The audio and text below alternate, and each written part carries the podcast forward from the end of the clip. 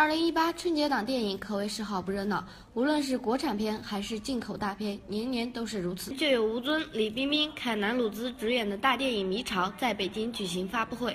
作为一部多国艺人加盟的电影，可谓是看点十足，剧情设计、动作更是冒险十足。They're on the cusp of something no one's ever seen before. Something that will bring us all.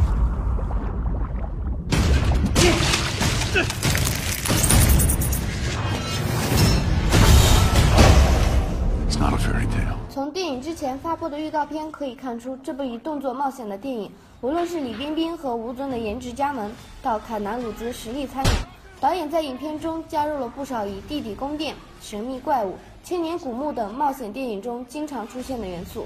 而李冰冰饰演的生物学博士作为核心人物，需要具备冷静的判断力和勇猛的打斗能力。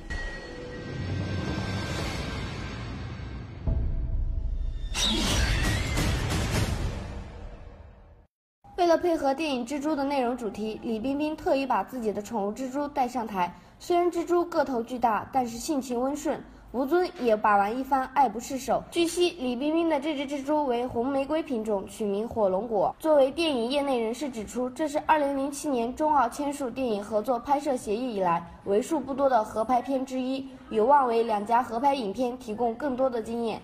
据悉，电影《迷巢》将于1月19日起在中国上。